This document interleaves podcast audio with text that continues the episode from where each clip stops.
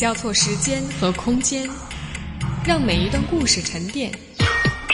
用新闻的视角打量我们的世界，用文化的笔触勾勒城市的轮廓。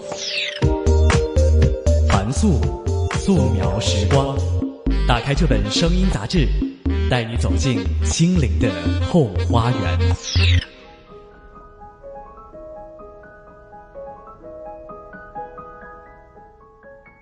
各位好，欢迎收听素描时光，我是樊素。今天是二零一五香港书展系列节目的第六期，也是最后一期。我们来听湖北诗人余秀华和香港诗人廖伟棠的对谈。嗯，我想在我们听讲座之前，呃，宣布一个消息，还是决定在开场的时候告诉大家，素描时光要跟大家暂时说再见。可能很长一段时间都不会更新，原因是我所在的媒体香港凤凰 U Radio 因为经营的问题不得不宣布停播，是所有的自制节目会在九月底停播。嗯，这个消息来的非常的突然，那突如其来的变故我自己也措手不及，所以来不及做任何的打算和安排。那我现在只有一个愿望，就是希望大家。不要失散，所有喜欢素描的听众不要失散，我们一起想办法让这个节目继续活下去。呃，说回今天的主题吧，余秀华大概是二零一四年在舆论场上最活跃、最有话题性的诗人，一个穿过大半个中国去睡你，极具标题党气质的、极具争议性的诗名，让他的名字和作品迅速的传播。又加上他本身农民和脑瘫患者的身份，或者说是标签，更是让外界产生对他越来越多的好奇。余秀华本人，我感觉其实非常的善谈，尽管因为身体的原因，可能有一些呃没那么清晰，口齿没有那么清晰。但是如果你认真听他说话的话，一定会相信这个女诗人太不一般了。我举两个例子啊。有人问他：“你的诗歌的源头从哪儿来？”他说：“所谓的源头呢，除了教育和阅读之外，最根本的基础是生活的体验。当我们的生活和心灵的感觉被逼上绝路的时候，当你没有办法向任何人倾诉的时候，唯一的救助就是诗歌，这就是诗人诗歌的源头。”他说：“就是觉得任何人都帮不了你，你只能选择诗歌，没有第二条路可以走。”他是这么来分析自己的诗歌源头。那还比如说，有人问到：“你怎么样面对生活的苦难？怎么样保持自己的纯真？”他说了这么一段话：“他说，性格是天生的，再多的教育也是教育不了的。”所以我觉得，一个人所谓的纯真，就是在他成长的过程中，没有听取别人的意见。相反的，这个纯真在很多时候是不好的，会让自己受到伤害，也会让别人觉得不那么痛快。我四十多岁的人还纯真，是件耻辱的事情，因为你根本还不知道怎么跟别人相处，怎么让别人觉得舒服。这是我一直想学习而没有学成的课题。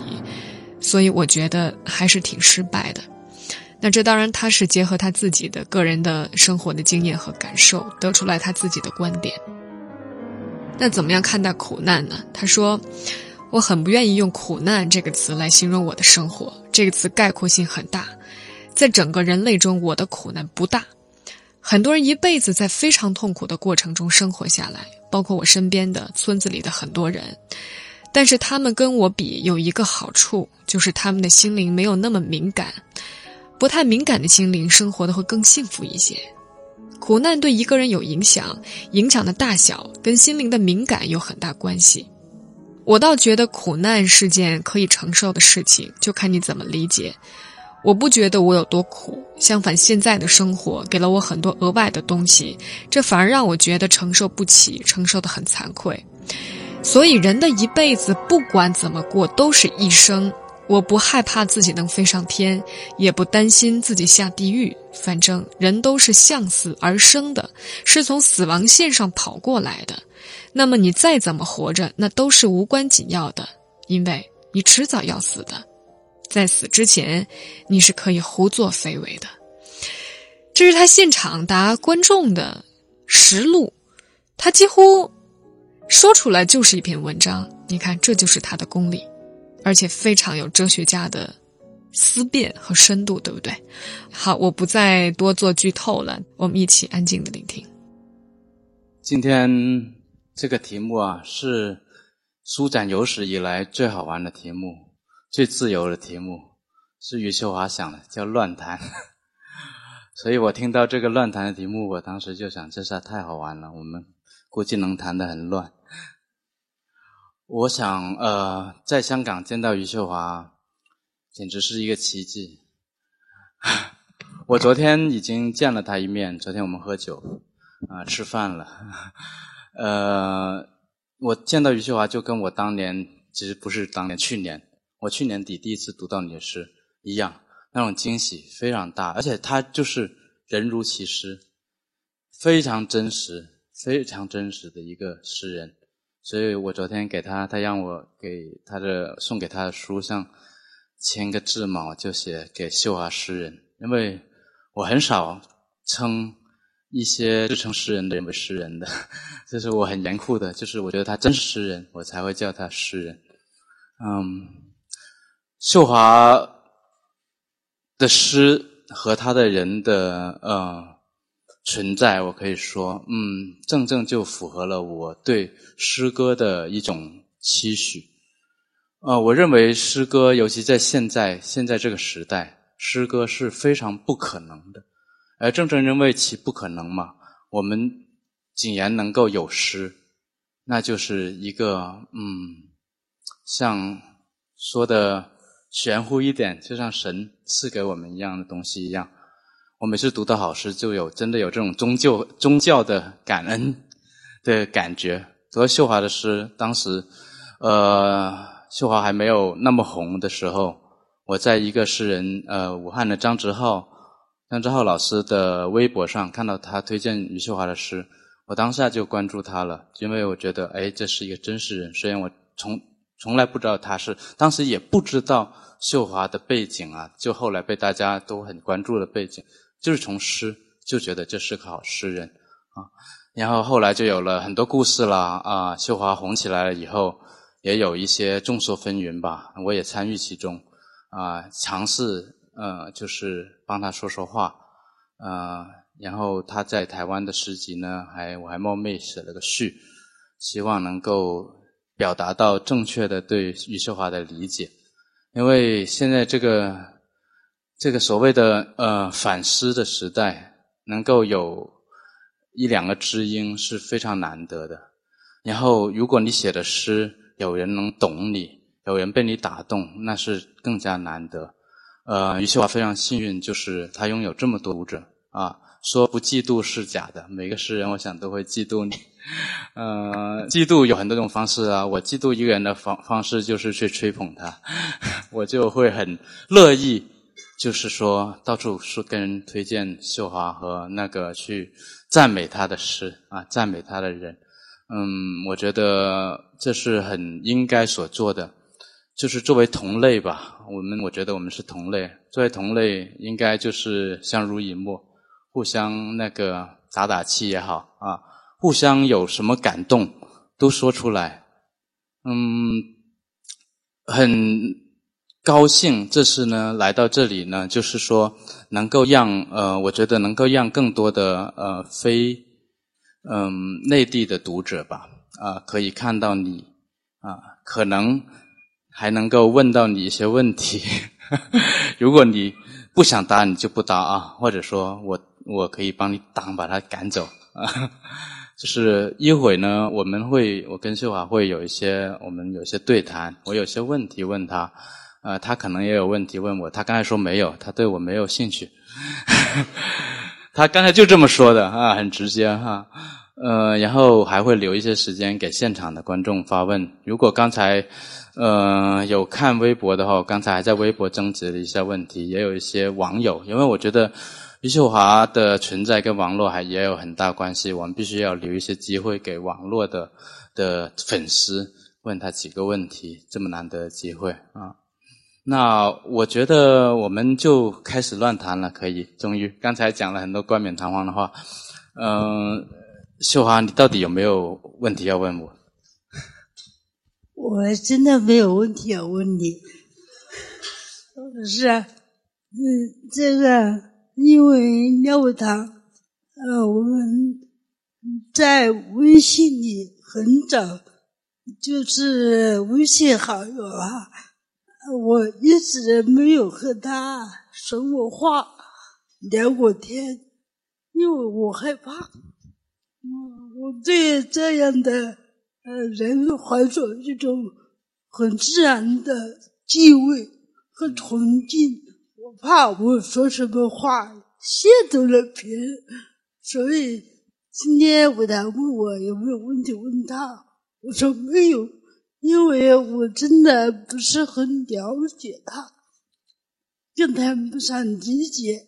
这是今天我见到廖武堂，我很惭愧的一个心理。我觉得他对我了解这么多，但是我对他了解的这么少，我觉得 那挺对不起你的哈。我习惯了。我也。我也怎么说？哎呀，我个人想说的我也忘了。嗯，反正今天我是见到真神了。嗯，而且今天您呢来了香港，我在微信里说能够见到你，我很开心。那个江勋他不是很吃醋吗？至于。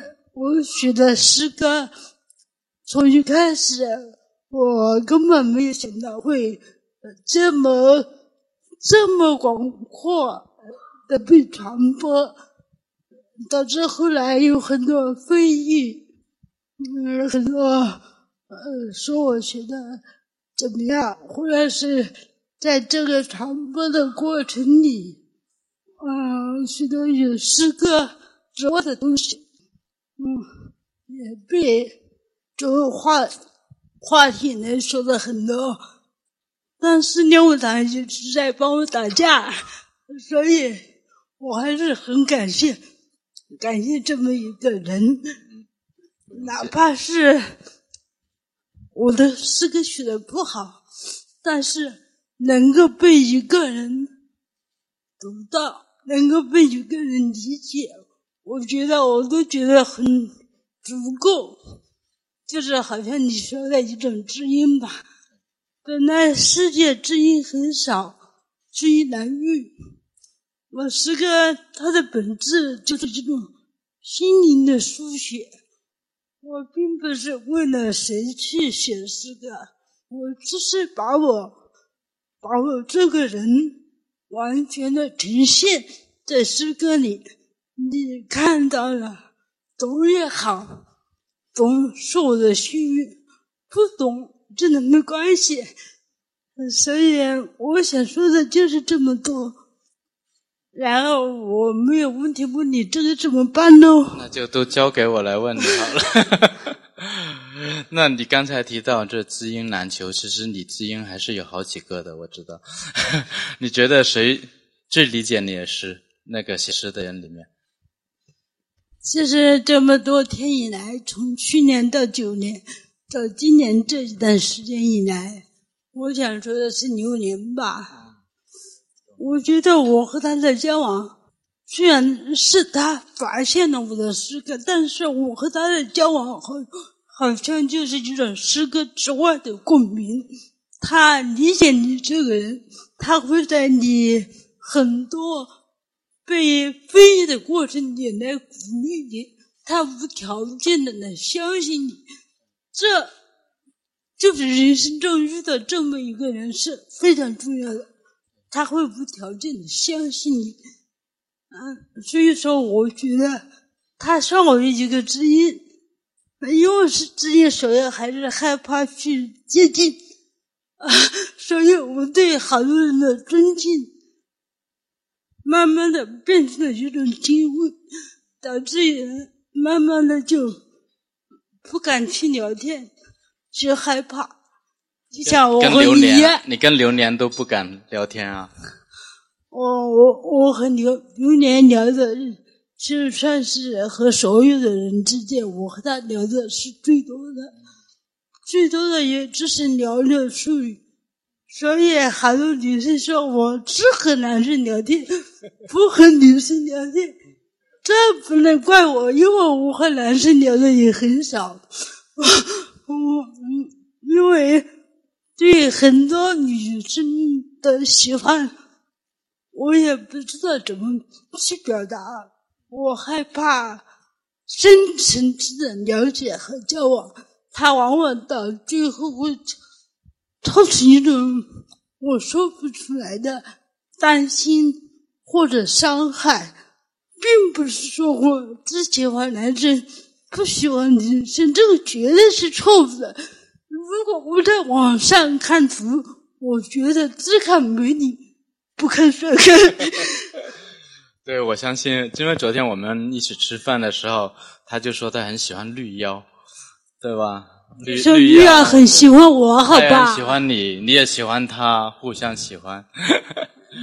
呃，对，刚才说的流年啊，其实流年的诗也写的非常好，就是他是诗刊的编想说一辑，说流年，流年生活的态度和写诗的态度，真的是可以作为我的一个导师来指引你。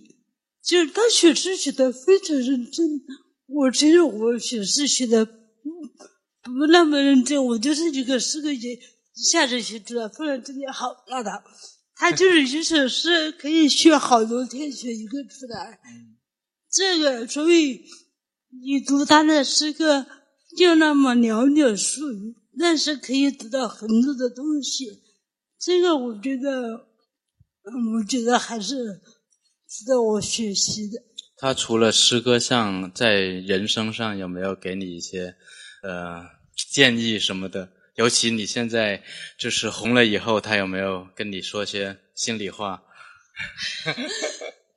这个我相信我的生活态度不需要榴莲来指导，就是我有时候会被别人骂的不知所措的时候，我就去找他说一说，给他安慰一下，这样就可以。嗯，我记得有一次我去北京，然后那一天恰好是在成都遇见了那个猛男嘛爆的一个事件。我觉得被炒作的我很受不了。我觉得，呃，好像事实的原委啊，事实的那个原因不是这样，结果被一炒，炒得我自己很难受，我就跑到他的办公室，我就什么话又没说，坐在那里哭，哭了一上午，我就跑掉了。嗯，他有点后来就嘲笑我，呃，他就是。他跑来向我哭诉，我说我只跑到你的办公室哭，但是没有诉，就觉得你这个人生命里有这么一个人存在，哪怕相隔万里，你知道他在，那就是好的。嗯，我想他有点像你父亲，我的父亲啊，更伟大。我的父亲真的是，我想。在在世界上，真的很少有我这样的父亲。他是一种非常细心的男人，他知道你心里在想什么，他是鼓励你去追求。比如说，他觉得你的生活很痛苦，他会鼓励你寻找另外的你不应该得到的东西，他会这样去鼓励你。所以，我的父亲真的是一个很了不起的。算是个农村的人，但他他的生活方式还是很开阔。虽然他的呃很多鼓励啊，我做不到，但是我真的很很崇拜我的父亲。所以说，他的这些观念就是呃，好像我继承到我的身上，我也会这样鼓励我的儿子去南去把那个做事。我从来不鼓励他去学习，去干嘛，老是鼓励他去玩，去干嘛。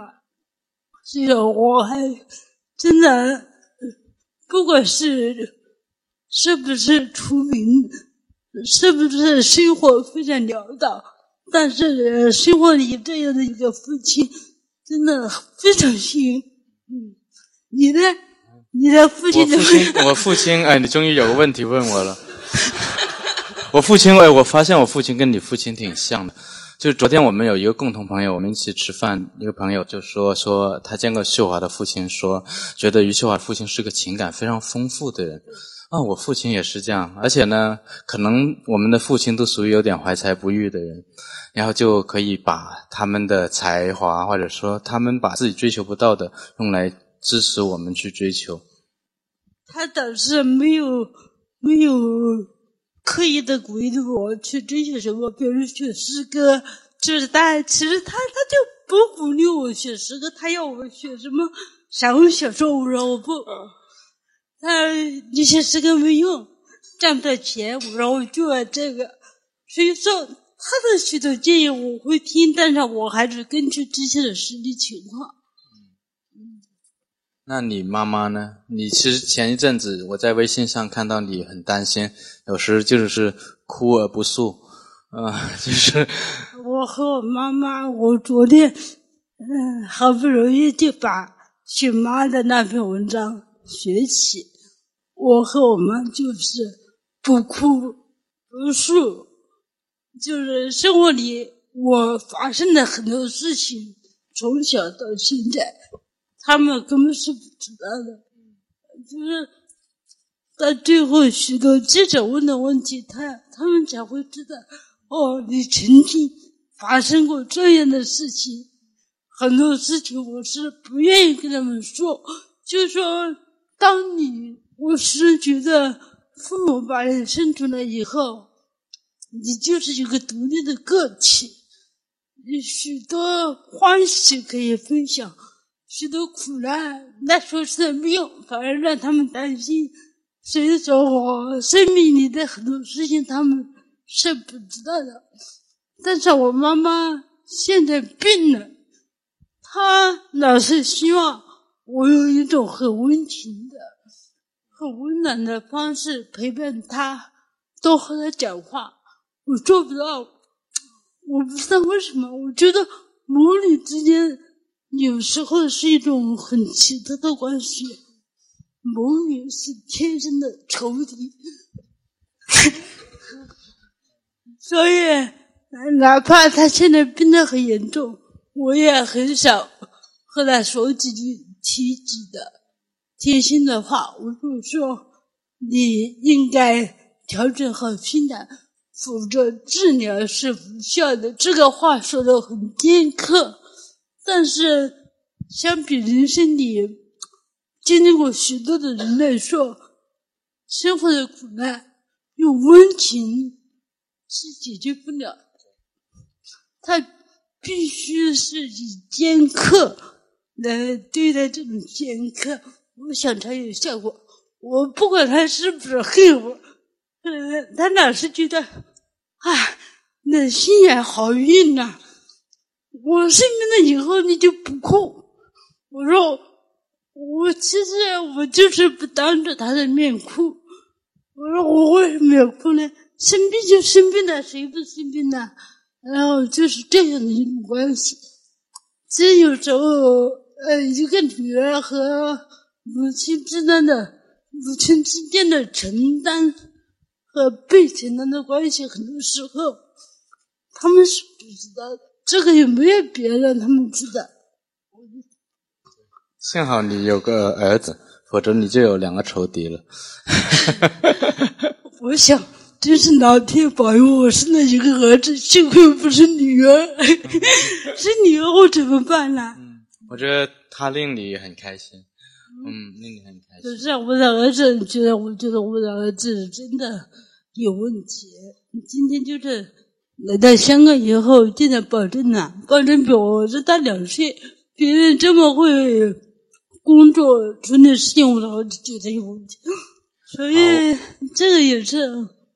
哎呀，我都不知道怎么说，就是担心没有。我们不要当众批评你儿子。对，其实我那很喜欢你的儿子的。我 哎呀，昨天晚上我才跟他吵架。你看，我就想，我这个儿子为什么生出了这样的儿子？应该是这个品种不好。不是，我们昨天其实我们昨天吃饭，我们有一半时间在谈育儿啊，所以我们现在不谈育儿了，我们继续谈诗。其实刚才刚才秀华谈谈到这个残酷的问题啊，就是说，嗯，完全可以残酷一些。其实这我是发现，在余华的诗里边，有时候他的魅力来自于他自己这种就是不温暖啊，他觉得温暖没有必要。我觉得这反而构成了他诗歌的魅力啊。但是我其实最好奇的，也是大家也很很好奇的，就是说你的诗啊，其实在去年。我感觉是去年下半年，好像一个大爆发一样，写了好多诗，而且质量特别好。就是以前你有一些好诗啊，但是呢，也有一些没那么好的诗。但是去年下半年，我看真的是首首都，后来可能大部分都出版了。嗯，对你看到的好事，这是我放在博客里的。我我我还有很多不好的，就没有放在博客里，你怎么看得到？所以呢，你就把你最好的一面呈现出来，已经有这么多了。你一天平均写多少首？我想放在博客里，就是按我的想法，也不是最好。我有一些最好的，我就舍不得，舍不得拿出来。还有，大家期待着，可能还有好几本诗集。不是，但是这个诗的好坏的标准，嗯，我说的也不算。往往我觉得好的是，别人觉得不好；我觉得不怎么样的，他们觉得好。所以说，这和每个人的眼光不一样。这好坏，我觉得我真的，你说怎么样呢？哎，评判一个是是好的还是不好的，这个很难吧？嗯。那到底为什么去年会突然升级了？那个功力大增，有没有什么原因？这个我倒没什么感觉呀，我也不觉得功力大增了。这个练功还得继续练，能不能不能练到那个九正经，就还是要看这个机运和缘法的问题。所以说还得继续练。我也不觉得现在是个怎么好，就是我想，也许是人的年纪大了，许多感情藏而不露。而这呈现了诗的一种广阔性。我想，我以前的诗歌很尖刻，就是必须写到淋漓尽致，才写得很痛快。就是进去了书房之前，慢慢人长大以后，觉得很多话想说而不能说，这个情绪想表达表达不了，所以它是一种。情绪的更新的，或者是历练的一个过程，我不知道这个问题你怎么看？我觉得就是我刚开始写作也是这种，其实我是也是属于这种心里有话就特别想说出来的人，而且我是属于我碰到一种碰到什么东西令我觉得很美好，我就很想跟人分享的啊，我很想跟人分享美好的东西，分享痛苦的东西，分享愤怒的东西。就我觉得这是一个诗人可能最初，因为最初你也不知道你是能发表啊，有稿费啊，能到书展 演讲啊，这些都没有的。但是你还是拼命的写，对吧？就是好像你里面有一个人在吹破着你写一样啊。而且你刚才你说到说你比较懒，没有流年那么勤奋，但我觉得你还是非常勤奋。就是你的产量已经证明了，就是你。可能你有空都在琢磨写诗的事情。我现在有空都在看看那个微信，好吧？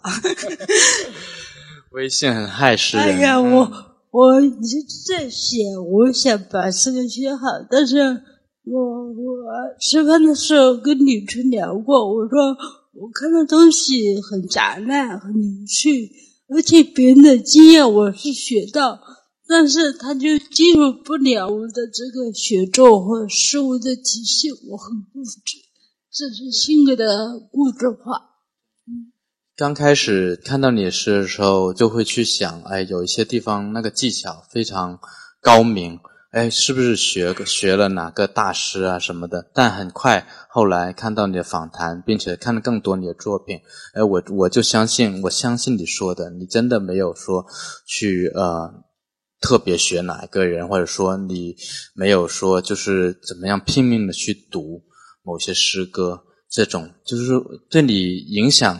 能够说特别大的诗人，呃，除了雷平阳，还有谁？我我觉得我读别人的诗歌，往往是在别人的诗歌里找灵感，不是找技巧。这首诗歌它技巧很浅，就说就是，嗯，把形容词化成动词。把动词和形容词反复颠倒，大家学了啊！这就很简单，就是这两个。然后我读别人的诗歌，就是我觉得我的生活，嗯，很狭窄，好多印象是我不能看到的。有时候我就会把这些印象给忘掉，但是往往读别人的诗歌，哦，还有。这个世界上还有这个东西存在，往往是那个印象会提醒你，下面这个诗歌怎么组合，这个印象怎么用。我看别人诗歌就学的这么一点，别的我学不到。真的，我虽然很喜欢雷平阳的诗，也只是喜欢而已。如果我能把平阳的写作方法，学到，我也会得很多很多奖。我不想 这辈子的事学不到了。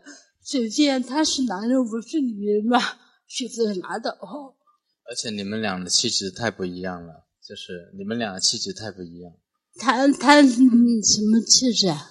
呃，他他太不动了，你很流动，我的感觉是这样。就是说，他写的诗是四平八稳，对，但是他的诗歌有很多哲思，很多对生命的、人性的或者社会很多现象深刻思考。这个反而是我做不到的，就是我能够用上文化的方式把这些感觉写出来，但是写的诗歌里我就完了。我学不出来。呃，你刚才说嘛，就是说你的世界是狭窄的，但其实我想，很多诗人或者读者看到你的诗的时候，可能刚刚相反。你的体验，就你的人生，你这三十多年，其实比很多人、很多在城市里按部就班生活的人所体验的东西，其实要丰富好多倍。就我自己是觉得，诗歌或者其他艺术创作都是。跟人的经验还是很大关系的。为什么？嗯，你知道法国诗人兰波吗？兰波他他有一句话，他说他想过所有人的生活，他想体验所有不同人的生活。因为一个人的体验越多，他在他去写作的时候，他对这个世界的理解也更深刻。你可能失去了一些，呃，你可能体验不到一些东西，但你又体验了很多别人没法体验的东西。倒是很好玩的，就是说，嗯。这几个月来啊，你都在巡演，有没有把这个呃这种漂泊给写进去？我像像一个人的往西谈，到处游走。对啊，你现在突然变成了一种那种，就像以前那种吟游诗人一样啊，到处每每天晚上睡在。不同的床上，睡在不同的酒店，啊，见到不同的人，不不同的城市，我看你都甚至挺累的了，是吧？嗯，这个我倒其实不觉得累，相反，我觉得这方面我做的非常不好。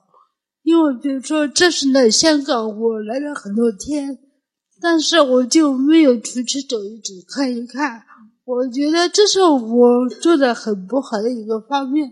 作为一个人，不管是诗人还是什么人，都应该到处去看看才好。可是我觉得我还是非常懒惰的，我不愿意走动，我就待在那里。昨天晚上你去坐船了没有？没有，还是没去。因为你没有陪呀，我就哎不去。呀我昨晚力荐他去坐船，但我实在陪不了，因为我这两天在搬家，我刚刚还没搬完。就是呃，我倒是很好玩，就是说，哎，你这种旅途啊，有没有写到诗上去？呃，你这种变动，因为以前你的诗，呃，可能那个，因为你生存在一个有限的范围里边哈，横店，呃，但是呢，恰恰因为这样，你的诗的往外冲的力度就更大，好像越要收拢你，这个世界越要收拢你，你越要突围而出。但现在你突围而出了，你会怎么样用诗歌去回应这种突围呢？我我倒是不赞成你这种看法。嗯，到处行走，并不代表说你突围了。真正的突围应该是心灵突围。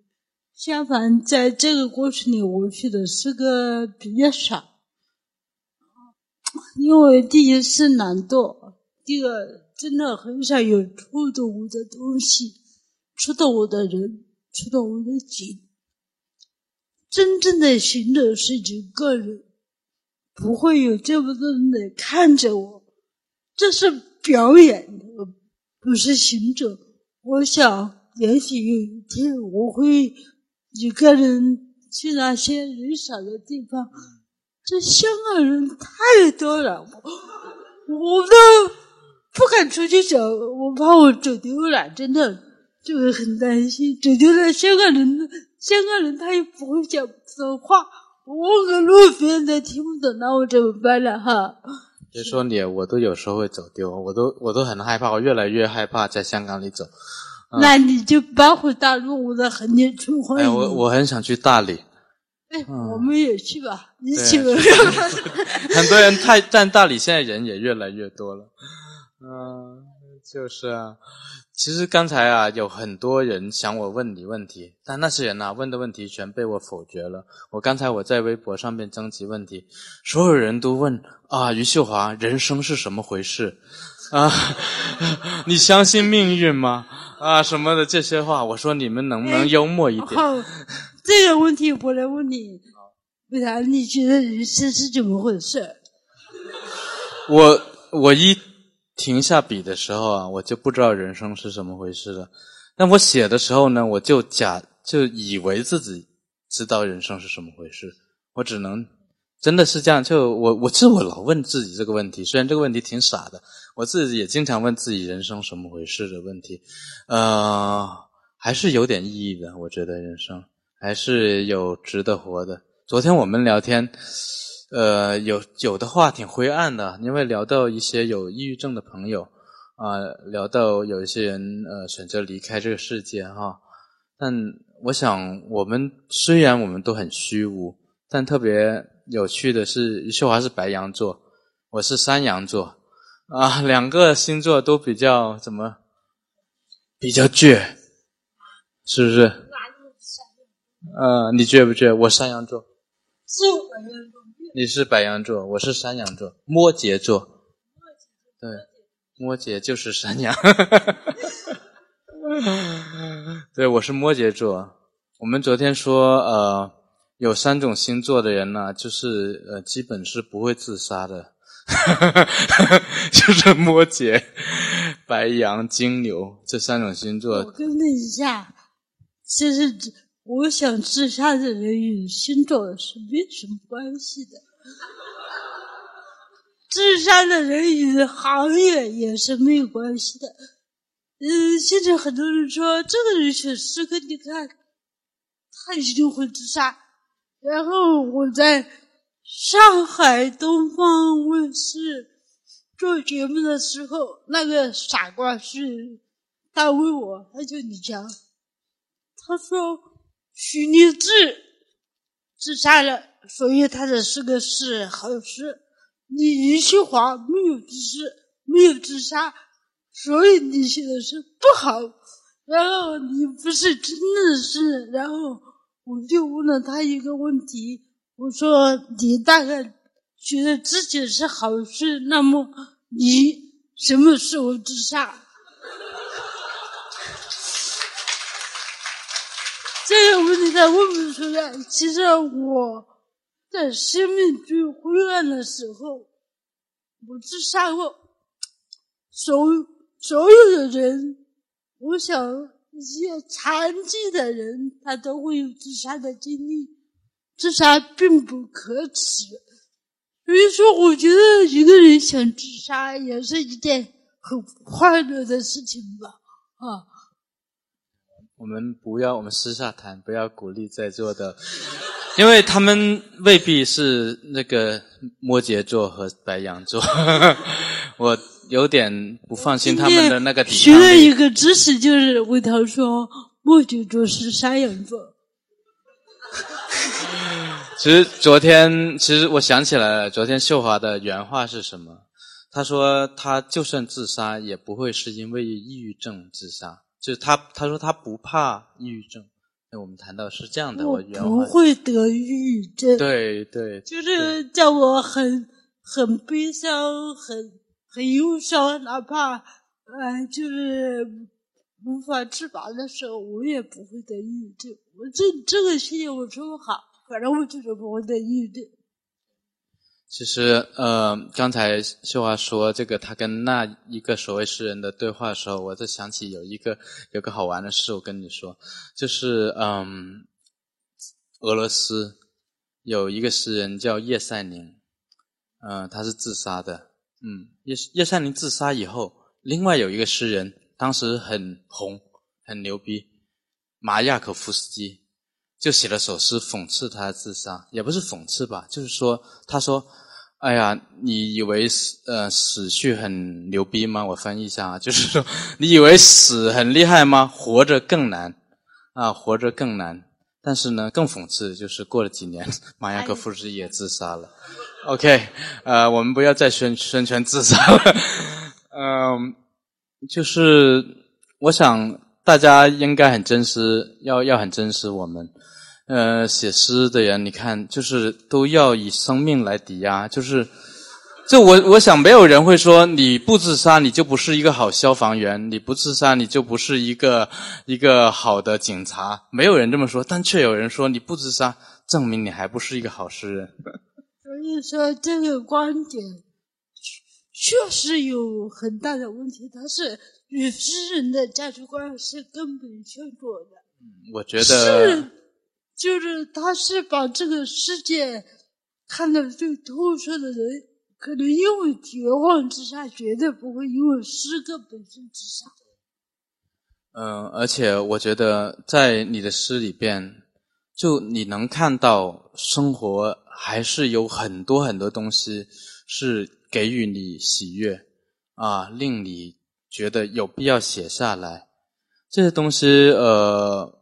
我们只要继续生活在这个世界，这个世界越来越混乱也好啊，越来越丑陋也好，但是呢，诗人他总会找到他迫使他去书写的东西。那好了，问题来了，假如有一天你写不出诗来了，你怎么办？写不出来就不写。还那还干干点什么？怎么办？不好，那那没那么好玩了，生活。其实我觉得，嗯，一个人，嗯，诗人就是诗人这个这个这个头衔是，呃，人之外的一个标签。你不能因为因为写诗歌你去活着，你也不会因为要写诗歌。刻意的去经历什么，这个肯定不对。所以说，当有一天我写不出来诗歌，那肯定是胶囊才尽了。江郎才尽就才尽呗，那有什么关系？这世界上写诗的人都有，去了又不超一个。你你觉得现假如假如现在你就写不了了，你满足不满足？我就是任何时候写不了。我都觉得很满足。我因为因为生命，就像我这个很残破不全的生命，从我呃，特别是那次自杀事件以后，我就觉得活一天是赚一天。活着的日子都是赚来的日子，我不亏。但是诗歌一下子带着我就走了这么远，把我捧得这么高，相反我还是很担心、说怕。嗯，现在的我也有许多恐慌，就说你写不写诗歌？生命里的恐慌和伤害，它会一直存在。所以说，有时候我我想表达的，好好像就是用他们学院派的人说，不是诗歌的本身，而是你一种瞬间的或者一个时间段的情绪化。它只关乎我自己，也不关乎廖伟堂。我觉得诗歌就是这样啊。其实，呃，老实说，我写的很多诗啊，呃，应该说我写的所有诗，比如说，好多人以为，尤其在香港的朋友啊，很多我在香港写很多诗是在内地发表不了的，你懂的啊。他们会以为啊，廖伟棠的诗很公共性。啊，或者很政治性，或者说有社会介入的东西。但其实啊，我也讲个秘密，我几乎每一首这样的诗，我里边都埋藏着一个彩蛋，是只跟我自己有关的，没人看得懂的，那些人都看不懂。就是我觉得这是我们留给自己的一些东西，在诗歌里边。我倒觉得 你的诗歌比我好，比我好就在这里，因为。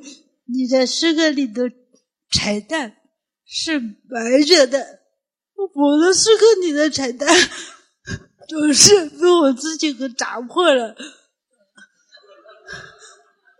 真正的有有有有金条的彩蛋，总是没有砸破的那一个。我砸破的彩蛋，那都是空壳子，所以我还是得向你学习。把你的彩蛋借过来。我觉得大家不会同意，他的彩蛋都打破了啊！就算我这么用心的去读你的诗，为了写文章，我都觉得嗯，还有好多东西，好多东西我都没有没有读进去。当然，我觉得我们，你就像你刚才说的，我是男的，你是女的，这已经是本质的。我我特别羡慕女诗人，真的特别羡慕女诗人，因为。呃，女诗人的，我还特别羡慕男士见了，因为男士什么男士见了美女诗就可以打招呼，嘿，我喜欢你，别喜欢我。那是部分部分很帅的男士。是，我为什么那羡慕女诗人呢？因为呃，女诗人对这个世界的那种敏感啊，真的就是。我们是要呃去练习，但是你们就是自天与天俱与生俱来的，就可能我我有些贾宝玉的情节，我觉得哎呀，女性真是太伟大了，太就是在这个人与世界的关系上，女性比男性做得好的太多，而且是很自然的，就是女性跟世界之间的关系是自然而然的，男性跟世界之间的关系是很别扭的，我自己感觉。这个我想，嗯，这辈子我也做不了男人。你的感觉我感觉不到，这这可怎么办？但是你说女诗人和世界的关系是这样的，我我我宁愿相信这个是真的，我也愿意相信那些不是诗人的女人，她们。和世界的关系也是自然而然的，只不过善于用文字书写的书写的出来，不善于用文字表达的，用行为表达的出来，这个是没有什么本质的区别的。嗯，反正有区别的就是人和人，就是人和人本质的纯真。和不纯真之间的差别，但是我觉得女人都是纯真的，我纯真的女人都是被被男人逼出来的，对吧？对，对啊，哎呀，我好像我好像没有做过这种这种事情。我我在我你一边讲，我一边在这个就是搜索搜索我的 记忆，我有没有逼过哪个纯真的女女人变成不纯真？不过 我相信真正的每一个女人还是需要被你逼，而不是别人。嗯，你看秀华今天来的，好像女女生占了多一点。所以你你你意外不意外？我我很吃醋，他们都是来看。大家都是来看余秀华的啊、对吧？啊、你看，呃，不举手就表示是来看余秀华的了。你看，都是来看你的。那个女女人肯定是来看帅哥的，这这是就是你说的人性的自然性。我们我们又离题了。呃，其实，嗯，女诗人，中国的女诗人，我很少听你听你谈起，有没有哪个你很喜欢的？中国的女诗人，其实中国的女士有很多学得很好的，也有很多学得很大气的。我就是喜欢那些学得大气的女诗人，学得小气的男诗人。哦，你喜欢写大气的女诗人和写的小气的男诗人。我哎呀，那我肯定就是不是你喜欢的了，因为我我的诗啊太大气了。所以，所以昨天伟堂送了我一本诗，我也没有认真读，就翻了前面的两首，一个是烧女鬼，一个是烧男鬼。这个鬼烧来烧去，烧的我不知所措。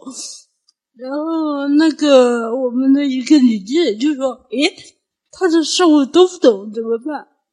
我就说你根本就不需要读懂嘛，你只要看得看得清楚其中两句话你就可以了。其实我也只认得其中的几句话，其他别的许多诗歌是不要求你看的，因为诗人都是一些语言的疯子，你就根本不知道他说什么。但是其中好多诗歌诗章里。好多是个是一定用两句话让你一见钟情的，是吧？对，而且啊，我自己的阅读经验吧，不知道你们有没有这种经验，就是说，如果你是看到一个人的一首诗一两句话已经彻底的打动你的时候，你再去读他其他的诗的时候，你会呃发现他整个人你都是喜欢的。我我是这样的。比如说，我我以前试过，呃，比如说，嗯，爱尔兰的诗人叶芝，我我读过他几首诗的时候，我就很喜欢他，然后我就去找他的诗看，咦，好像有几首我读不懂，或者说打动不了我，然后我就说肯定是我的问题，不是他的问题，我就去找不同的版本啊，又尝试去看英文版等等，哎，一定要看出他的好处来，结果真的发现，最后我发现他所有诗都是好诗。呃，其实很很幸福的，我觉得对于我自己来说，就是你能够读到那么多好诗，像余秀华的诗也是这样。就是我不知道你藏起来的诗是怎么样，反正我在你的，尤其是你发到博客上的诗，我没有不喜欢的。尤其我在我写你的文章里面提到的一些短诗，可能别的别人都不太提到的一些诗，有时候我都特别喜欢。就是去年。和前年藏起来的诗，基本上就被出版社拿去了。然后还有一部分，二零一三年的一部分是没有给他们。最后，我想，嗯，和陈和就是就是我们湖北的长江文艺出版社。签合同的时候，我给了他，但是这个这这个合同最后我无悔啊！这个是真的是我不好，我很对不起人家。我我想一一一个人呐，不能太贪心，就是你一年之间出三本书，这个是很不好的一件事。我不想急功近利，我也不想因为我妈的病而去出版诗集。这个和我的思想观念是相左的。对，诗歌是很纯粹的东西，它能够能够被出版，能够卖这么多，就是上天对你额外的额外的眷顾，并不是你的诗歌应该得到的。所以说，我就签了约又毁掉了。然后那些诗诗歌，我认为写的好的，也许别人看来觉得不好，这就是跟人的观点不一样。而且我的诗歌里有许多错别字。哎，诗歌是最不怕错别字的，因为当那个你的粉丝很崇拜你的时候，都以为你是故意错的。还会琢磨，以后人家还研究为什么你自己。我觉得我很对不起那些喜欢我诗歌的粉丝。哎，他们喜欢我的诗歌，结果跑来看我的人，这个反差太大了，别人会，别人会很失望的。秀华，我老实跟你说啊，嗯，我也有这种痛苦。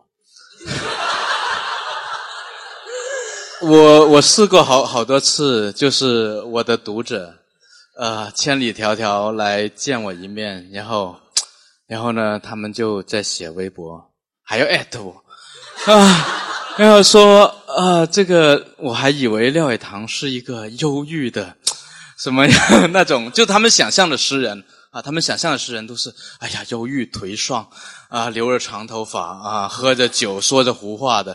没想到我这么，其实我挺阳光的，这么阳光啊！当年当然了，我也有过这个惨绿的的时候，已经是二十年前了。我十多岁的时候是符合他们对诗人的想象的，但现在他们就看到一个奶爸，一个中年男子啊，他们也很失望。啊，我也很特别有歉意，经常有时候我都想，是不是该雇一个人扮我，就是雇一个，就是你说的呃小鲜肉啊，雇一个那种颓废派哎去扮，就很多人喜欢我的诗的人啊，好多都是喜欢以前我写的那情诗，呃，但是又有另外一种，又有一种人喜欢我的这种呃公共的诗、政治诗的人，他们看到我情诗的时候就说。啊，怎么你这么儿女情长，太令我失望了，所以是很痛苦的。当事人就是你，只每个人好多读诗人都有对你的一个他喜欢的一个期待，有的人就喜欢你那首最有名那首啊，你你每次你说你不喜欢，都有人在那个微博上问为什么啊？为什么这首诗这么好？这个是真的，我希希望喜欢那些人的人自己去实践一下。喜欢是 没什么好？要真的去做，做了才有力量。文字是没有力量的。然后伟棠说，有粉丝千里迢迢的来看你，这个我也有过。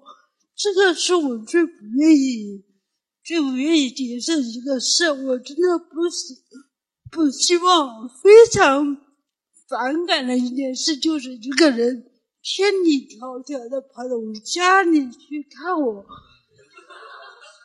这个我真的觉得没有必要。哎，你去看我干嘛？对我，我也表示很愤慨。我当时，你你刚刚刚刚成名的时候。我就表示，我就写了一首诗表示愤慨。我就说，你们把余秀啊兔子都吓死了，这于心何忍？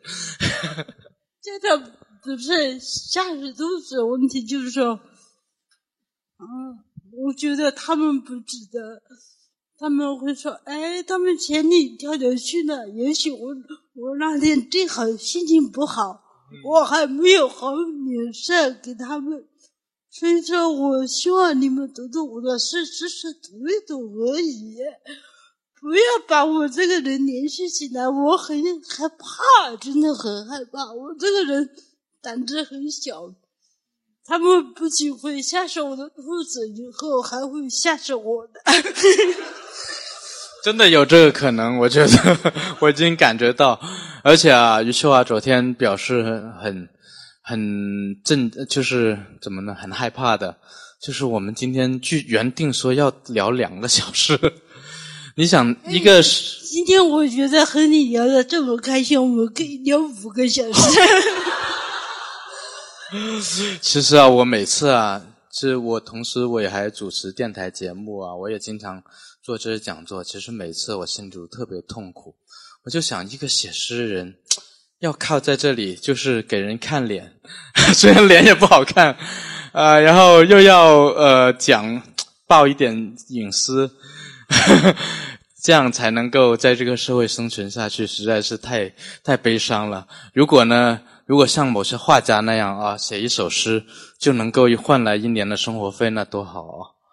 嗯，我觉得这个没办法了。谁让我们这么有才华，能够写这么多诗？如果我们只每次每个诗人诞生，就跟这个世界说：“呃，我来这个世界，我只会写五首诗，你们别逼我，我只会写一首诗。”那你们就等着吧。但是如果我还没写出来，你们不要逼我去证明我是诗人。我想这样，这个世界会好很多，而且这个诗人呐也会写的好很多。呃，我们刚才说过了，就是说我们也不把这个时间全部就我们俩这种就是互相，因为我们怕说着说着来了这么开心吗？来了这么开心，一不小心啊就。开始说出一些那个隐私啊，或者说，嗯，我想幸好我和你没有这么隐私。刚才刚才我们在准备的时候，我就问余秀华，我说：“你知道有一个游戏叫《真心话大冒险》吗？” 我就说我们要不要玩这个？嗯，但是呢，我觉得真的趁这个机会吧，我觉得秀华这今年的走红哈。我觉得是一个很好的事情，除了对于他是好事，我觉得对于其他诗人其实是个好事。呃，一方面对大家构成压力，让 大家写的好一些；啊，另一方面呢，其实呢也是给了一个机会，大家诶突然知道，原来中国还有人在写诗啊，中国还有人诗写的很好。就大家看余秀华的时候，同时可能会看到。呃，某个骂余秀华的人的诗也写的挺好的啊，某个吹捧余秀华的人诗写的挺好的，某个拿他开玩笑的，或者某个被他开玩笑的人诗也写的挺好的。其实啊，呃，大家一开始为什么对余秀华有一种那那么大的震惊？我觉得，因为他们预设了，哎呀，写新诗人都特别傻，或者说写诗都特别会设。特别那个自以为是，自己在象牙塔里边。就我真的我不回言，我接触我很肯定，在座有一半的人觉得写诗，尤其写现代诗人，就是一些自恋的疯子啊！在在被余秀华的诗打动之前，他们很多人都以为，哎呀，现在还在写诗人，他们到底为了什么？甚至连沽名钓誉也说不上啊！有什么名誉，有什么物质可言呢？就只能。从一种可能会觉得这个人就是自恋，他就是在自己的文字里边不能自拔啊，包括我们的父母亲可能都会这么看我们。但我觉得余秀华还是多少扭转了一下这个局势，就说能够看到这些人，呃，我想很多人，呃，很多读者，他可能这辈子以前他可能顶多就是看个汪国真，呃，徐志摩，顶多就徐志摩了啊，这很很少人是可能再多点看孩子顾城。但这以外的诗人真的很少看，然后也不相信，啊，天才以外啊，这是这是已经过去了的天才以外，还有好诗，就是嗯，余秀华给了一个机会让大家去留意更多的余秀华，我觉得这个非常好。就是其实我们也知道，呃，在中国可能呃也有很多跟你写的一样好的人，呃，默默无闻啊。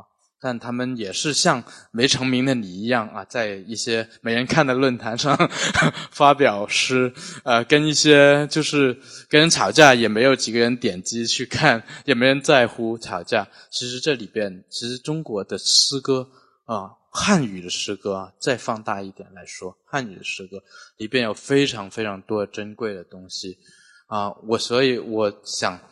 呃，昨天我就想跟你说，我想建议余秀华学点繁体字，那就可以看得更多的，比如说台湾和大陆的诗，呃，和香港的诗歌里边也有很多好诗。就像以前可能台湾的诗人，他他觉得，哎呀，大陆没什么好诗一样，但最后通过一种沟通，一种才发现到，原来我们都有那么多遗珠在这个世界上面。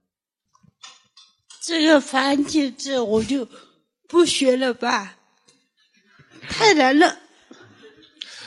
我昨天你你都不知道，我昨天我带了两本诗集来找你的，一本简体，一本繁体。所以繁体字我就不要了。我你一开始 我还没拿出来诗集，他就在说他在书展一本书都没买，因为都是繁体字，他看不懂。我心里暗喜。我就送给他简体字的，因为我简体字诗集很便宜，我都自己买的，呃，就是简体字诗集是繁体字诗集四分之一的价钱。我想，哎呀，我可以省省点钱了，呃，开玩笑的啊。这我们预定的就是说要留一些时间给大家提问。我想先给三十分钟大家提问。哦不，我们还有一个环节非常重要。呃，余秀华来香港这几天写了一首诗。他想让大家成为就是最早读到这首诗的人，跟大家分享这首诗。这个诗歌是我前天晚上学的，我是学个照顾我的那个保证的，然后我就发给教训看，教训就死皮赖脸的说我是学给他的，那我没办法。然后这个诗歌写的其实是我的一种生命的情绪，就是走了这么多路，他所有所有的人的相遇都是一个稍纵即逝的过程，包括和廖伟棠，我也不知道以后还有没有机会再见到你。就是说，一个人升起来很快，也许跌下去更快。但是这个过程里，我得到过什么，或者我想得到的东西，它已经是在那里。所以这也是我学诗的一个基础的情绪。另外说，嗯，今年那些骂我的人，呃，回来赞美我的人，都应该感谢我。他们都在今年出了很多诗歌。他们骂我就是装逼呢，啊，我就给你们分享，我前天晚上写的一首诗，写给保证的啊，不是给江旭的，不是给那个破老头的。啊，这是写给一个叫包正的一个年轻人。爆破山的儿子。很有名的啊！不是写给那个呃《亚洲周刊》的主笔江迅的啊，记得了啊，江迅不在啊，趁他不在，我们可以随便说话。好，这个题目是我们牵手走一走，然后放开，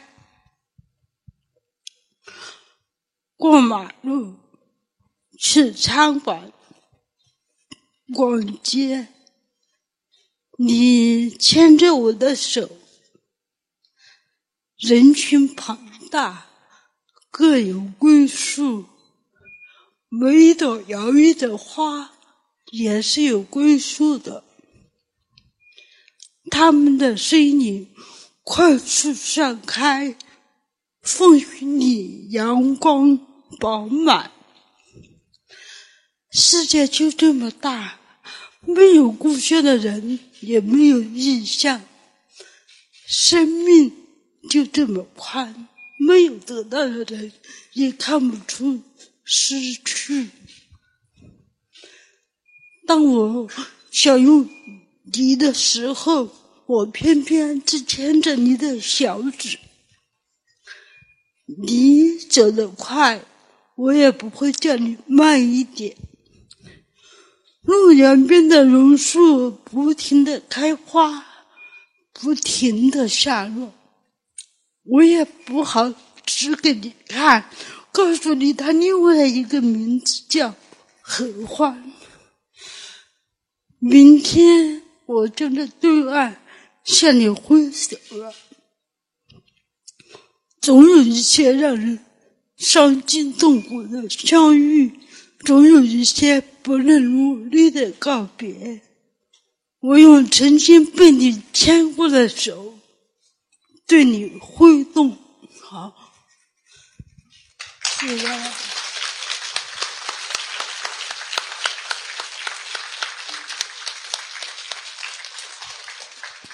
非常感动啊！那我刚才也牵了你一回手。说非常感动的时候，有一种调侃的味道。因为我，你幸好你是先打印出来的，否则我还以为是写给我的。因为刚才我也牵你的手了。不是，我我我应该跟你牵一手更深刻的，因为我们昨天不仅是牵手和拥抱了哈。对对对。拥抱了很不一样啊！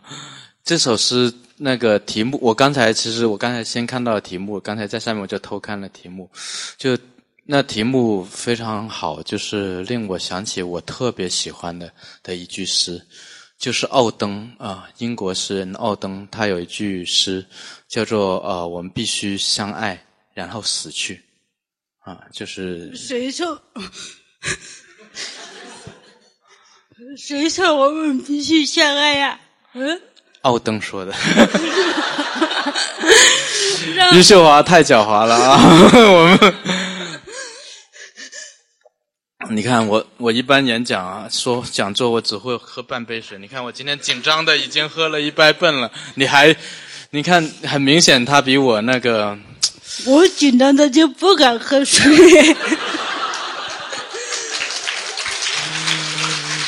其实今天呢，那个我在微博上，我让大家问问题啊，一下子就很多问题啊，然后我让他们问那个别那么沉重的问题，然后他们就开始开始就是什么，开始逗逼了，就开始 就开始想啊，余秀华，他问一些问题我都替你搭了，有说，呃，余秀华你能不能喝酒？我说，哎呀，他可能喝了，他是以喝酒著名的，呃，虽然那个没有跟我喝啊。没有跟我喝很多，因为香港酒太贵了。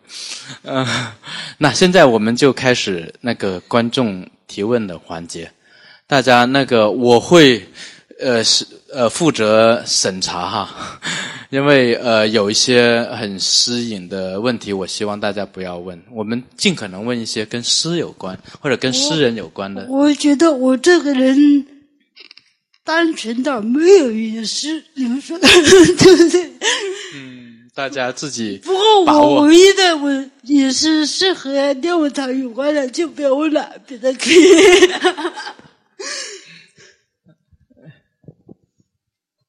呃，先表达一下，就是见到伟堂兄真的很开心，因为就是我们这边女粉丝确实都是冲着秀华老师来的，但是当然我们还是有一点点的小心情是冲着这个伟堂兄来的。呃，然后对，就想问，就是关于诗的部分。那两位都是诗人，那呃，我自己能够被诗打动的一个就是愤怒的情绪，然后另外一种就是，当然是我们讲的这种就是爱的情绪，尤其是我们说这种情诗的情绪。那呃，秀华老师的诗里面，就是我也是觉得愤怒跟就是。愤怒，我觉得应该是就是与这种世界的对抗，或者是说与自己的内心的一种挣扎的这种情绪。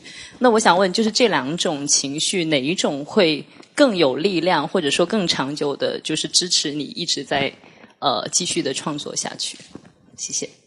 他问的是你，不是新华老师先答，然后如果就是呃伟堂兄有别的就是东西的话，再补充。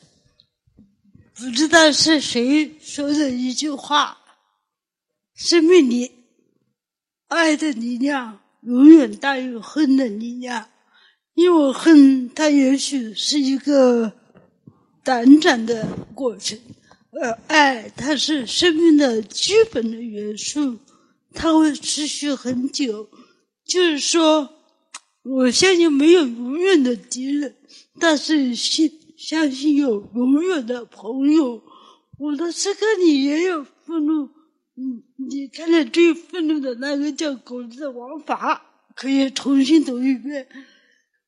这个他们说我不应该骂人，但是我现在如果我有时间的，我还会把那个破老头重新骂一遍。骂的非常好，因为这种破老头啊，真的是一种典型啊。我我以前我经常呃骂破中年，因为但现在我也到中年了，我就 我就改骂破老头了 啊。人永远都要骂上一代人的。就其实刚才这个问题，如果我来答的话，嗯，我这些年来，呃，这可能是这四五年以来吧，呃，经常困扰我的情绪还是对虚无的思思考。就对虚无越思考，你越好像无力去反驳它。但是呢，我又隐隐的觉得，呃，有一些东西在支持我去反驳虚无。但是这东西是什么呢？我就通过一首一首诗，想想去写出这种东西来。啊，这是可能这几年来，呃，我最主要的情绪就是虚无不虚无，虚无不虚无 之间。昨天我就是前两天我碰到了周国平老师，我和他聊了这个问题。我说我觉得生命是一场很大的虚无，生命的本质是虚无，我们应该怎么办？他说这个问题不好办，就是办不了。就是像我一样，我觉得生命无论在哪里。它都是一场虚无，是生命长流如水，生命长流如水，就是你无论怎么办，它都是不办不了的。对，老师好，然后那个于老师，我我是首先说一下，呃，我也是两位的读者，那个《野蛮夜歌》我已经读了三年了，就放在手边啊，所以您您刚说那个大气小气的问题。到其实廖老师，我觉得您挺小气的，就是就是那个，其实意象是很宏大的，就是什么都信手拈来放一块儿，但是其实那个诗情是很曲折的，是一种比较小的格局，但是很丰富的一种格局。然后呃，然后呃，玉华老师刚说那个什么大气的女诗人，我想了半天也没有想到，就是现在就当代在世还在写的，呃。然后，因为翟永明，翟永明他也写古代，但是他其实也没有没有没有那种大气的。然后我也读雨巷，读陆一敏。就说到那个陆一敏的话，我是当时跟那个月光落在左手上，我同时读的就是那个陆一敏的那个出梅入夏。呃，其实陆一敏是特别学院派的那种诗人。然后我读完那个月光落在左手上，就读每一首都会心里面有冲击嘛。然后去，然后再读那个出梅入夏那种学院派的东西，我发现好虚伪。特别虚伪，就顿时有一种那种不真实的感觉。我觉得这种诗在写什么毫无意义。但回过头来，我又反思，其实两种都是丰富的东西。所以我就想知道，那个于老师，您的那个诗源是什么？诗的源头，就是您平常读的一些东西。我觉得您跟学院派肯定是完全不搭界的。然后我就很好奇，因为我那那个学院派之外的，其实那种您的诗是怎么生产出来、产生出来的，我更不知道啊。我。先问你一个问题，嗯，就是你觉得什么是学院派？然后学院派以外的叫什么派？你先跟我。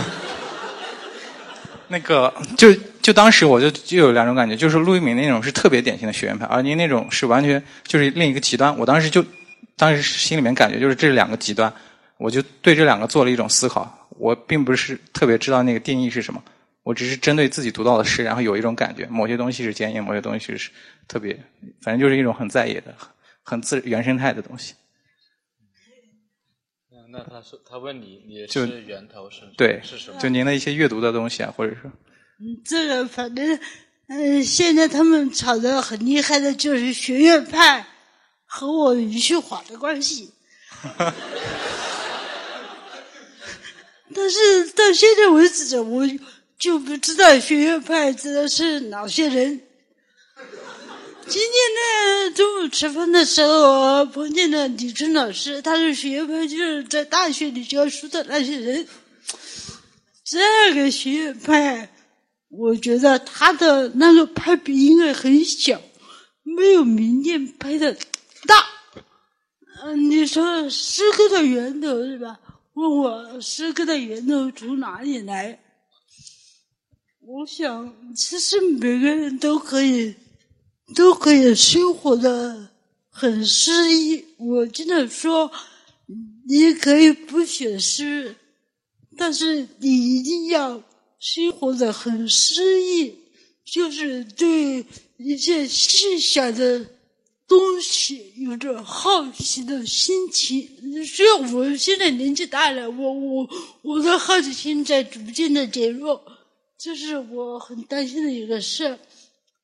所谓的源头，它还是来自于嗯。首先，除了教育和阅读之外，它的根本、根本的基础是你生活的体验，是你这个心灵的要表达的东西。就是当我们的生活和心灵的感觉被逼上绝路的时候，当你没有办法向任何人倾诉的时候。唯一的救助就是诗歌，这就是诗人的诗歌的源头的一个，就是就是觉得你就要没有办法了，任何人帮不了你的时候，你只能选诗歌，你没有第二条路可走，这就是我的诗歌的源头。不过吴唐，你呢？我我的诗歌源头，我觉得也是如此。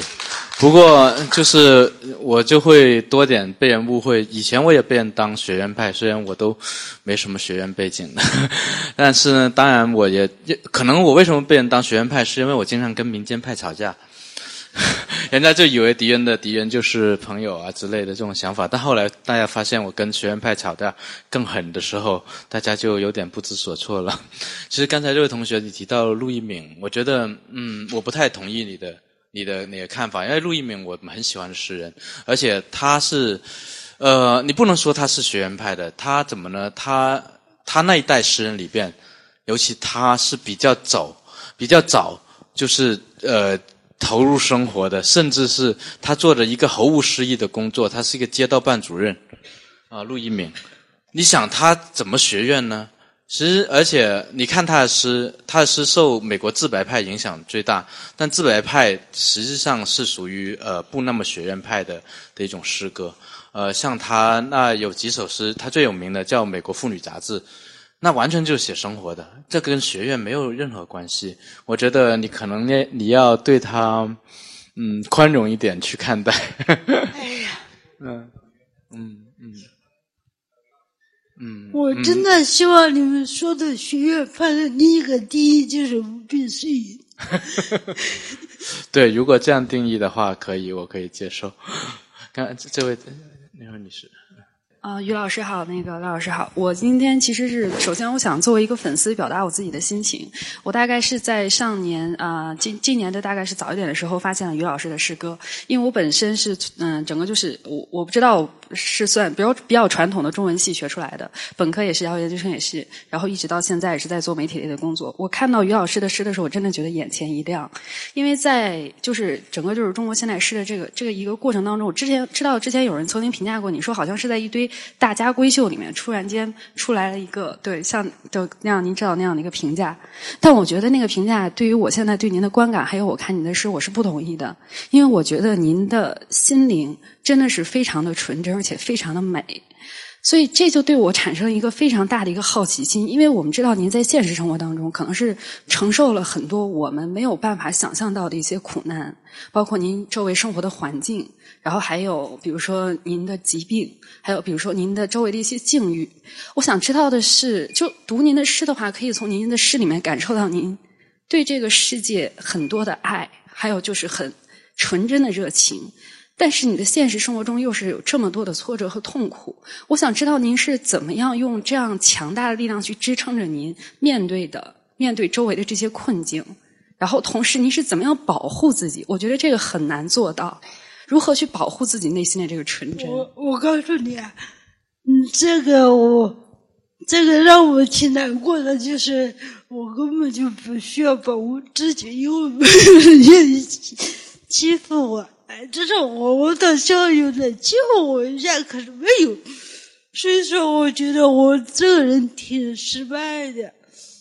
嗯，我觉得我的性格，你说是纯真也好，或者乱七八糟的也好，它就是一种天生的性格，他是再多的教育驾驭不了的。就像我爸妈，在我这么大年纪的时候，老师教育我你该怎么怎么办，但是我从来就听不进去。所以我觉得一个人，他所谓的纯真，就是他在成长的过程里。没有听取别人的意见，相反，这个纯真在很多时候是不好的，它会让自己受到伤害，也会让，就是说让别人觉得不不不那么痛快。就是一个到了我这个四十岁的人很纯真，这是很耻辱的一件事情。因为你根本还不知道怎么和你和别人相处，你根本还不知道在和男人的相处和女人的相处怎么样让别人觉得舒服。所以说，这是我一直想学习而没有学成的课题。所以说，我觉得还是挺失败的。所谓你说的生活的苦难，其实我很不愿意用“苦难”这个词语。这个词语它的开悟性很大，在整个人类中，在很多人很多人里面，我的苦难不大。很多很多的人一辈子就在非常痛苦的一个过程里生活下来，包括我身边的好多人，我村子里的好多人，他们一辈子就那么痛苦的过完一生。但是他们比我有一个好处，就是他们的心灵没有这么敏感，就是一一颗。不太敏感的心灵，相反，生活的会更幸福、幸福一些。苦难对一个人有影响，影响的大小是根据你的人的心灵的敏感有很大关系。比如说，在我发生在我身上的许多事情，嗯，你说是苦难。他真的就是苦难，但是有的人我说，哎，这个是不值一提，好多人都经历过。但是我经历的事情，比如说他经历这一件，你经历这一件，会有很多集中在一个人身上，就是集中在我身上。我倒不觉得苦难是不，我倒觉得苦难是可以承受的事情。这个就看你怎么理解，我不觉得有多苦，相反，我觉得从现在生活给了我很多额外的东西，这反而让我觉得承受不起，承受的很惭愧。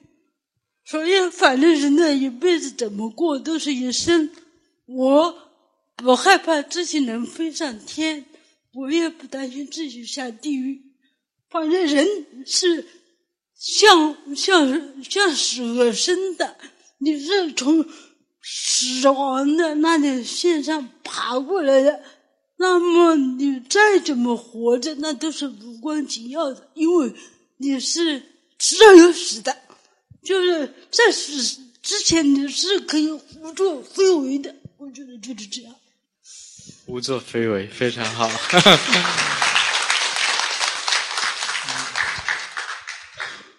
呃，于老师你好，那个我想先自我介绍一下，其实我是一个工科男生，所以对呃刚才廖老师说，呃，所以读的诗真的非常少，可能也就是万国真之类的，可能多读一点就是卞之琳。所以当去年 去年读到您的诗的时候，但真的非常激动，就不至于就感觉像就是中国队呃又进了一次世界杯，然后又非常幸运，就今天能够在香港能够见到您，就感觉像见到了我的马拉多纳、范巴斯特那种感觉。其实读到您的书的时候，其实我是有呃两个收获，就是一个是呃原来中国才真的是有人在写诗的，因为因为之前有个笑话就是说你拿一本杂志，然后只要看一下标题，然后读下来啊就是一首诗，那是我对现代诗的看法。但是当读到您的诗的时候，我觉得啊原来真正的诗是这样的，带来心灵上的震撼。呃，当然，另外一个私心就是，呃，其实我有一个亲的哥哥，然后他跟您的身体情况是一样的，所以当我当时读到您的书的时候，我就看过，我就去找很多您的视频，然后当看到您讲话，然后您的行走，您的这个打打键盘的时候，我就会想到我哥哥的身影，因为十十八岁出来求学之后，就每年只能见到他一次，呃，所以刚才赖老师说不要问诗歌之外的问题，其实我 还是想出于私心，还是想稍微问一个，就是呃，我的哥哥呢，他不像您这么。啊，就是心灵那么强大。他很不幸，他有一段时间得了抑郁症，但当然现在好了。就经过大概一年多时间，我们不断跟他聊天，各种，然后他也开始慢慢变好，也开始会写一点文章，然后投到一些医学杂志上面去。嗯，其实我想问的问就是说，对于像就是像您这样的身心状况的人，你怎样保持这种乐观的心态？然后对于像您这样的就同类人，其他人，像我哥哥这样的人，你有什么建议？就是，呃。就是对于人生 这种生活态度，就是我很想就很想知道，你是怎么可以保持这么好的心态和这种非常积极向上、乐观的这种生活态度？我的积极，我的积极的生活态度是一种假象，呃，所以你不要相信我。其实，在人与人的交往里，我是很害怕和和我相同身体的残疾朋友做朋友。说真的，我一般是拒绝的，我不和他们交谈，也不和他们做朋友，因为我自己不知道怎么办，他们也会不知道怎么办，两个人的相处不会有好处，只有坏处。所以我生命里很多人想去和我做朋友的，都被我一律删除、拒绝，所以我还是很惨，残酷的一个。至于别人的生活态度，真的影响不到另外一个人，这是很客观的。比如说，早年的保尔，早年的张海吉，他们对我毫无影响。我根本不会把张海迪或保尔拿来作为生活的榜样，这个做不了。每个人的生命经历是不一样的。它没有对比性，没有参照性，所以我觉得一个人怎么样才能自己跨了一切？首先要自己沉得住气，沉得下心。当我有很多很多痛苦的时候，我想起来我是怎么度过的。我是读书，我不停的读书。所以说，当你读一段时间的书之后，你会发现你的心静下来，静下来了之后，你觉得生命里有很多痛苦，它就自然而然的消失了，并不需要任何人提醒你。哎，你应该怎么办？你应该怎么生活？自己的生活态度，任何人提醒不了。因为生活里没有任何榜样，学习雷锋好榜样，那都是一句废话。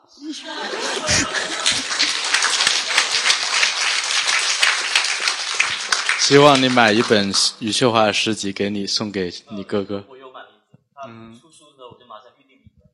谢谢你啊。然后我也把您的故事告诉了我的哥哥，虽然您说可能不一定几多人，但是我觉得对于他来讲还是有一定的榜样作用。你让他多读书就行了，但是不要不要读我的诗歌，这个对他是有负面作用的。要读读好书，就是今天我刚才在微信里看。一个人要边读书，读读书是一个思考的过程。有的人说我读了好多很多书，好多很多书，他对他没有作用，那是白读，浪费时间。都是经典，经典的书或哲学类的书，对自己绝对有影响。就是有多少书啊，别人提醒你都是废话。你让我好点生活，我生活不好，我怎么办？所以说，任何人。不能为另一个人做榜样，这个我觉得，只有雷锋可以，别人都不行。只有一个虚构的人可以，应该说，现实的人是不可以的。嗯，那说的太对了，真的，我我从这个哲学家，我觉得这个呃，一个人能不能辨别雷锋的真伪，是一个人成不能不能成为诗人的一个先决条件，好吧？雷锋是雷锋也是要学的，但是是小学的事，我们长大了就不要学了。对。呃，其实我们的时间已经不够了，所以呢，我想把最后两个问题呢，我答应过给网友的，给网友的啊问题，呃，有一个就有一个问题，好几个网友都这么问你，就是说他想我问你，呃，你最想过的生活是怎样的生活？我最想的过的生活，我想我一个一辈子办不到，我希望有一个。小院子不要太大，有一个疼爱我的男人，这个没有做不到，因为我的性格是不适合和任何人相处。这个我我我们只只适合独处，这个我到现在看得比较清楚。嗯，所以说我没有什么生活态度，我还是随波逐流。好那个，我在刚才问了一个这么大的问题，我再挑一个最最小的问题。他说：“呃，当晚饭只能在蛋炒饭和兰州牛肉面间选选择的时候，你会选择在火车上吃，还是蹲在家门口吃？” 我还是吃蛋炒饭，这个我比较喜欢。在火车上我不吃，我回家吃。嗯，你在你选择回家吃蛋炒饭。啊好，啊，很轻松的，我们完结这个我们的这个座谈。哇，这么快就结束了！哎，你们不要鼓掌，你们还有问题没有问廖伟棠，对不对？这么多女粉丝都是冲你来的，问两个吧。如果是女粉丝，可以私下问。这个有。呃，有有这这位最后那位朋友举手举了很久，最后一个问题留给他，嗯嗯。你是问两位谈的就问问我的就不要问了啊。谢谢谢谢，呃，我是呃是这样的，我觉得呃在座的很多一开始是读啊于于老师的诗，呃是感动啊慕慕名而来，那经过现场的这个沟通呢，应该是更多的启发和更多的这个深思吧。呃，那么我最近呢，就是也在学习呃《论语》啊等等，我一直有一个问题。就说呃，咱们谈到呃，首先是要生存，生第二生活，还有刚才两位老师提到的诗意的生活，那么还有一个生命，每个人最最终都要走向那个终点。在这个时候呢，就是两位老师有没有考虑过啊？你们各自的这个天命，天命是什么？有没有考虑过这个问题？似乎有点抽象，但是就是我们来活到这个世上，你你们觉得你们个人对自己的一个定位或者是一个选择判断？谢谢。你先说。我我都说了不要，你看刚才我们那样很轻松的结束不是很好吗？你非要让大家很难过。天天命的问题肯定是我是经常想的啊，但是我肯定不会说出来，说出来就不是天命了啊。就是说天命是不可说的。所谓天命就是天天安排的命，所谓命就是你不能说。啊，你生活的不好是命运，你生活的好也是命运的安排。反正你活着就是天命，天命就是活着，对吧？就这么简单，没有什么所谓的天命。我们选诗歌只是一种爱好，和天命没有任何关系。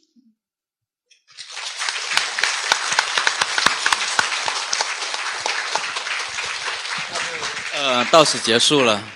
如果大家尤其男粉丝想收养 那个余秀华的话，大家欢迎啊！我觉得今天女粉丝来的比较多，对对，我还是吃醋啊。没有，都是你你的女粉丝，女粉丝已经表达了，好吧？那个大家多点，我希望大家多点买余秀华的书，尤其他的繁体字版贵一点。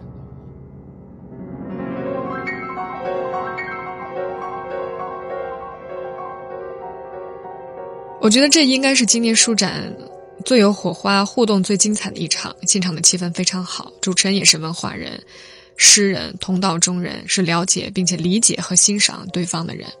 观众的提问质量也非常高，很多都是很懂诗歌的人。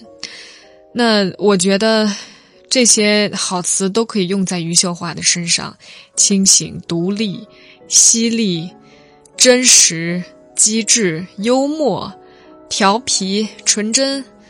实在是太欣赏他了，应该买他的书了，好好读一读。好，最后几句话，素描时光要跟大家暂别。青山不改，绿水长流，我们后会有期。微博、微信继续开放，有什么想法，直接跟我交流。微博呢是凤凰 U Radio 中横线凡素，微信是伊娃的凡，我们网上再聊。